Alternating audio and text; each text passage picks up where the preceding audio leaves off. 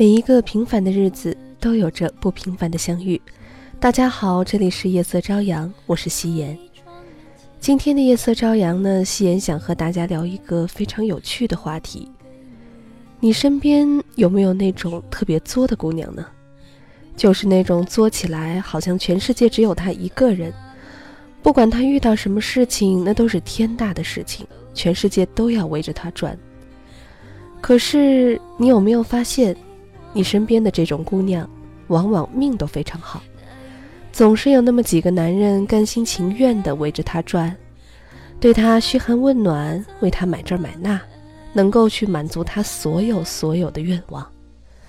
好吧，这种姑娘是小绵羊，所有的男人都想去保护，而对于很多不会作的姑娘来说，她们看起来那么坚强，但其实内心是如此的脆弱。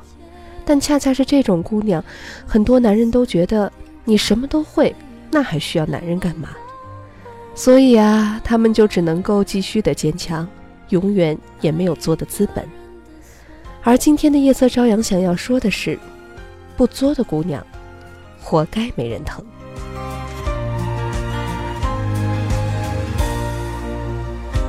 等待秋天，来不及实现。威先生有过一次短暂又失败的婚姻。说起来呢，结婚的时候也算是风光的。婚礼的时候大宴宾客，朋友们都祝福这一对儿璧人永结同心。魏先生穿着当季最新款的 GUCCI 礼服，新娘呢在定制的婚纱下美丽动人。婚礼上互相承诺着要走到最后，可惜婚礼后的一年，魏先生就跟这个姑娘离了婚。我跟魏先生呢一年多没见，在见的时候，魏先生刚拿到了离婚证不久，他约我去秀喝一杯。当晚他就立刻在秀办了一张二十万的 VIP。他点了一支烟，长舒了一口气，说道：“唉，我终于离婚了，总算解脱了，我要过正常人的日子。离婚的代价呢，当然就是魏先生剥了一层皮。”房子、车子都过户给了前妻，魏先生二十几岁打拼下来的资产，算是全部贡献给了前妻。就算是这样，他说我也必须要离婚。我有点不理解的问他：“过得好好的，干嘛要离呢？”魏先生说：“实在是过不下去了。你看看我的胳膊，每天被咬和掐得乌青乌青的。”我惊讶地说：“啊，他有家暴？”魏先生说：“他从来都不会好好说话，我不能满足他的要求，他就动手。”我笑了。谈恋爱的时候怎么就没发现呢？魏说：“我要是知道，我就不会跟他结婚了。”我说：“那不是也爱过吗？”魏摇摇头：“我被他作得体无完肤了。”我每天累死累活赚钱，回到家还要应付他，我太累了。我还想劝着说，离婚毕竟是大事儿啊。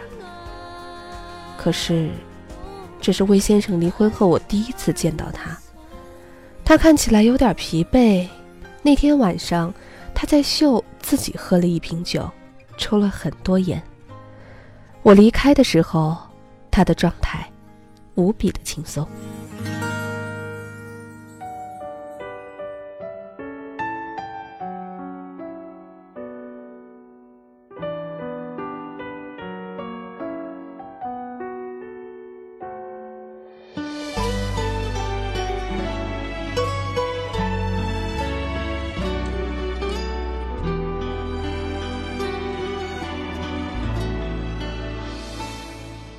第二次见到薇是在三个月后某一个工作日的晚上，他约我去双井的漫咖啡谈事情。我见他颓废又游离，谈事情不到十分钟，一个问题问了我三遍。我问他：“你最近还好吧？感觉你状态不太好呀。”他双手搓了搓脸说：“唉，还是前妻那点事儿。”我试探着问：“你们还没断干净啊？”他叹了口气说：“他也没工作，每个月我都给他两三万的生活费。我刚想问下去，魏先生打断了我说：“这事儿我不想说了，挺烦的，咱们还是聊别的吧。”之后呢，又见了魏先生几次，每次都看他的脖子或者脸上有些许的伤。每次我想问，他的表情都告诉我他不想说。直到有一次呢，我跟他约着见面谈工作，他差不多迟到了两个小时。我刚准备开口抱怨，他狠狠地把钱包扔到桌子上，跟我说：“我是倒了八辈子的霉吗？怎么找了这样的女人？”魏先生自己开了一家小公司，一年也不少赚，赚来的钱前期不是自己买这个，就是给他的家人买那个。魏先生挺爷们儿的，这方面很少计较。后来呢，做生意难免遇到资金周转不灵的时候，钱就特别的紧张。这个时候，前妻就开始想尽办法的做，有时候是特别温柔，有时候是冷暴力。反正呢，不达成自己的目的就不罢休。魏先生不堪重负，开始经常以忙为借口，宁愿住在酒店也不回家。在魏先生资金特别困难的时候，每个月都还要给前妻三万块的生活费。当然啦，那个时候还没离婚，要生活费也不算过分。离婚以后呢，魏先生以为是解脱了，没有想到前妻更加的变本加厉。魏先生租了房子，搬了新家，找了个女朋友交往。刚在一起没多久，前妻知道了，就跑到了魏先生的单位闹，跑到了女孩家里闹，到处打听到魏先生的新家，跑到家门口砸门，在门口哭。见到了魏先生的，就是各种哭闹，情绪激动时还会上手打。魏先生报过警，也奋力反抗过。找他谈，各种办法都尝试过，可是前妻依然如此。魏先生说：“你到底要干嘛呀？我们都离婚了。”前妻说：“你得管我，每个月你必须要给我钱，不然我就天天找你。”听完这些，我全身的汗毛立刻处于了战斗状态，一颗侠义的心澎湃到恨不得立刻帮魏先生好好教训一下他的前妻。这种女人啊，只能用流氓的手段治混蛋。我义愤填膺。可魏先生说：“毕竟是夫妻一场，妥善解决吧。”妥善解决的意思，那就是无法解决。魏先生一直被他的前妻纠缠着，无法前行。抛开魏先生心软先不说。这部狗血剧也是让我深深的明白了，世界上还是有很多的女人在用他们的方法存在着。他们用他们的方式狂刷着存在感，来换取男人对他们的重视和关爱。魏先生的前妻呢，比较极端，不算是个好例子。但是会作的姑娘，的确是比我们这种装懂事儿、装坚强的姑娘来的实惠得多。如果要用目标导向来考核，他们绝对是大赢家。他们扮演弱者，推崇女卑，经常哭着哭着就上演了一部“没你不能活下去”的壮美歌剧。男人呢，就心甘情愿的买单，见到示弱的姑娘就迈不开腿，全身直男的力量像是开了外挂，分分钟就要把姑娘疼到骨子里。也许是我天生不具备这种刷存在感的能力，所以我对这些女生充满了敬佩。突然我记起你的脸，那触动依像昨天。对自己，我终于也诚实了一点。是不是回忆就是淡淡柠檬草？心酸里又有芳香的味道。曾以为你是全世界的那天已经好遥远绕一圈我才发现我有更远地平线我们都没错只是不适合我要的我现在才懂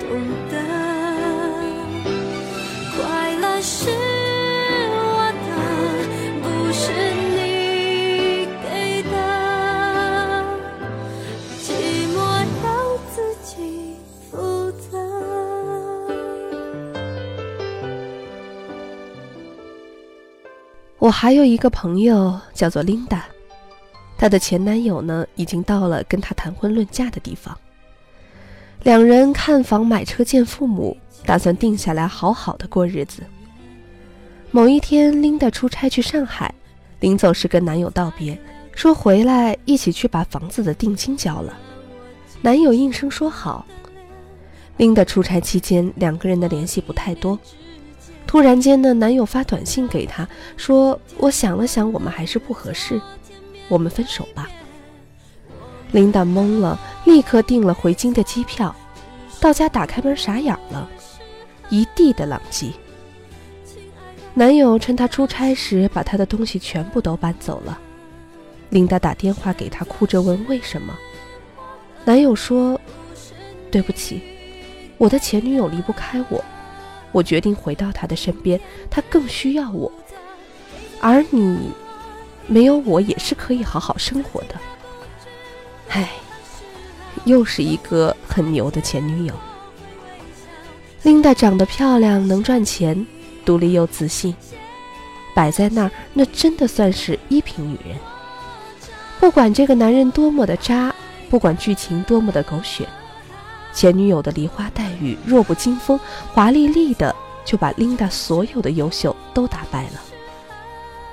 琳达关上门，退了房子。找朋友把她的东西搬了出来，喝了几顿酒，哭了几十个夜晚，没作没闹，缓了半年。可从此呢，听见那个小区，他都觉得头疼。懂事的姑娘其实也在演，可是演的都是内心戏，表面不露声色，其实内心早已崩溃。然并卵，男人根本不觉得你伤心难受。他们反而觉得你坚强的像一只天鹅，觉得你高尚又伟大，懂事识大体。你刚想作，身体僵硬，说出去的话走了调，更显得滑稽。想了想，算了，继续扮演那只坚强的鹌鹑吧。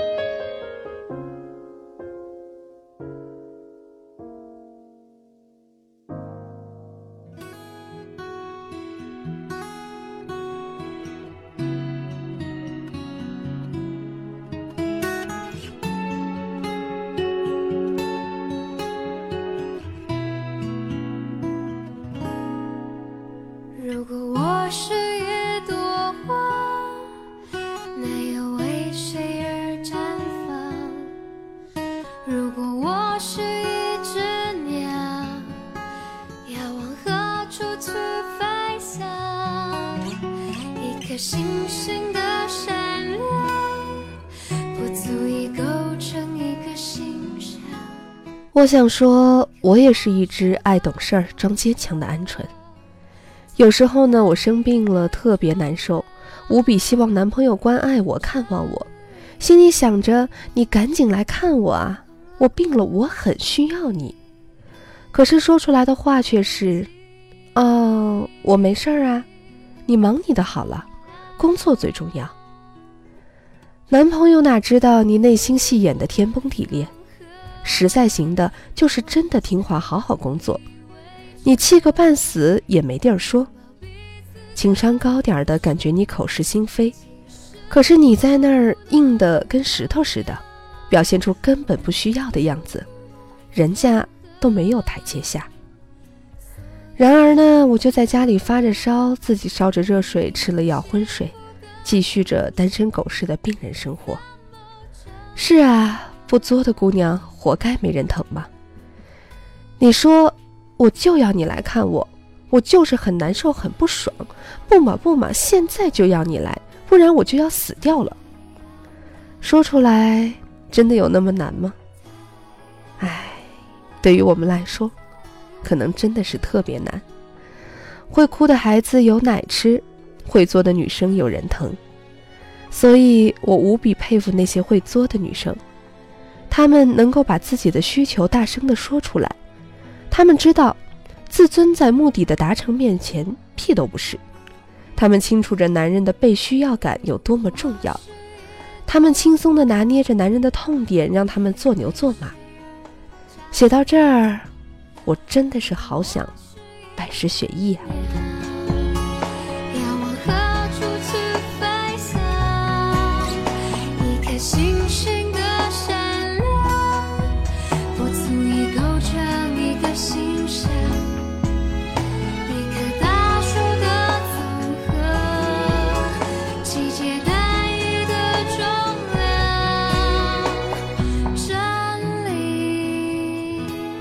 到这儿呢，夕颜突然想起了一部电视剧，很多八零后一定都看过，呃，它叫做《奋斗》。在这部电视剧上呢，有一个女主角，就是我们亲爱的李小璐演的，叫做杨晓云。杨晓云和向南呢，两个人就那样作来作去的作在了一起，后来又作来作去的离了婚。我印象非常深刻的是，杨晓云一直在作，她一直觉得向南离不开她。但是突然有一天呢，他发现向南找了一个女朋友，而这个女朋友有外貌、有钱、坚强又独立。突然间，这个女朋友要和向南结婚了，杨晓云突然间觉得不行了，他就突然间跑到了民政局的门口去作去闹。而这个时候呢，向南突然间转身拉着杨晓云走开了。后来回到杨晓云身边的向南就那样继续忍受着杨晓云，而杨晓云问向南：“你为什么会回到我身边的时候？”向南说的那句话，我觉得特别适合这期节目。向南说：“我从来没见过你哭成那样，我觉得你更需要我。”是啊，相比起来，会哭会作的姑娘更加的招人心疼。因为他们会让男人觉得，他更需要自己，而那个坚强的忍着眼泪的姑娘，永远只会说：“我没事。”好吧，你都说了你没事，那男人就会觉得，你真的没事，你真的坚强的不需要他，你真的可以自己一个人。所以啊，他就要回到那个又哭又闹、作死上吊的姑娘身边，而你呢？也只能眼睁睁地看着他走，对着他的背影，默默地流泪。好吧，这期节目就是想说，会作的姑娘才有人疼，而不会作的姑娘呢，活该没人疼。